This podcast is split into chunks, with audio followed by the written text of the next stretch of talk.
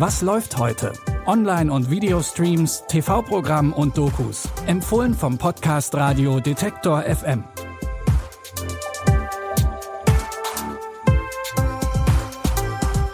Hallo zusammen. Heute ist Samstag, der 7. Januar. Wir starten mit einem Wiedersehen mit Batman und mit Dudley Dursley aus Harry Potter, die zusammen in einem Mordfall ermitteln.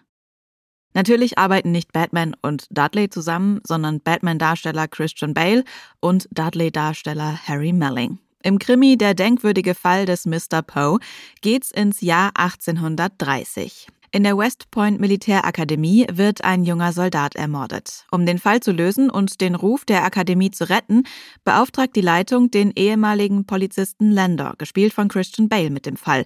Und es wird schnell klar, dass es kein gewöhnlicher Mord ist. Detective Lander, einer unserer Kadetten. Er hat sich selbst erhängt, letzte Nacht. Ist ein Fall für den Coroner.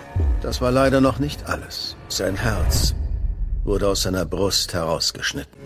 Poe, infiltrieren Sie die Kadetten. Was ist das? Blut, Symbole, Rituale. Oh mein Gott. Um den Mord aufzuklären, muss sich Lander mit dem jungen Kadetten Edgar Allan Poe zusammentun. Und der wird gespielt von Harry Melling. Wie schon im Buch von Louise Bayard geht es in dem Film um Mord, Okkultismus und die Frage, wie weit die fiktive Version von Edgar Allan Poe in die Sache verstrickt ist. Der denkwürdige Fall des Mr. Poe könnt ihr ab heute bei Netflix gucken. Dokumentationen über MusikerInnen sind ja mittlerweile eigentlich nichts Neues mehr.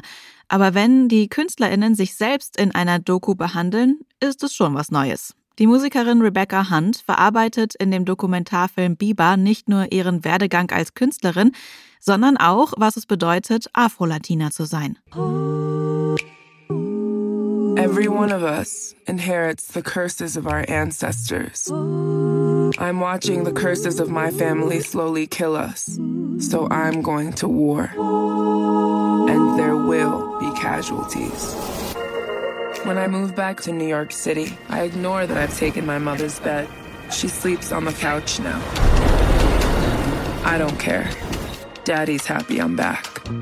Schon bei der Premiere auf dem Toronto International Film Festival konnte die Doku überzeugen und wurde vor allem für die kompromisslose Art und Weise gelobt, mit der Rebecca Hunt ihre Geschichte erzählt. Bieber ist eine Mischung aus Dokumentarfilm und Autobiografie und ihr könnt das Ganze jetzt bei Disney Plus gucken.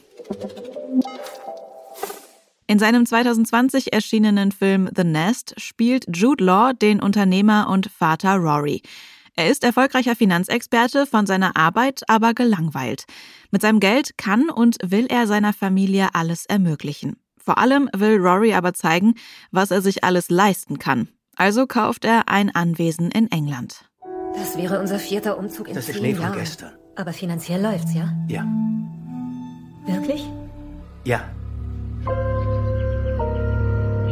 Blick nach vorn, wir fangen neu an. Was sagt ihr das? Ist ja der Wahnsinn. Das ist perfekt, Al. Das ist das, wovon ich immer geträumt habe. Ist es das? Rory muss feststellen, dass das Anwesen doch viel zu teuer ist und auch die schwierige Beziehung zu Frau und Kindern nicht wieder richten kann. Der Psychothriller von Regisseur Sean Durkin bekam zum Start durchweg gute Kritiken.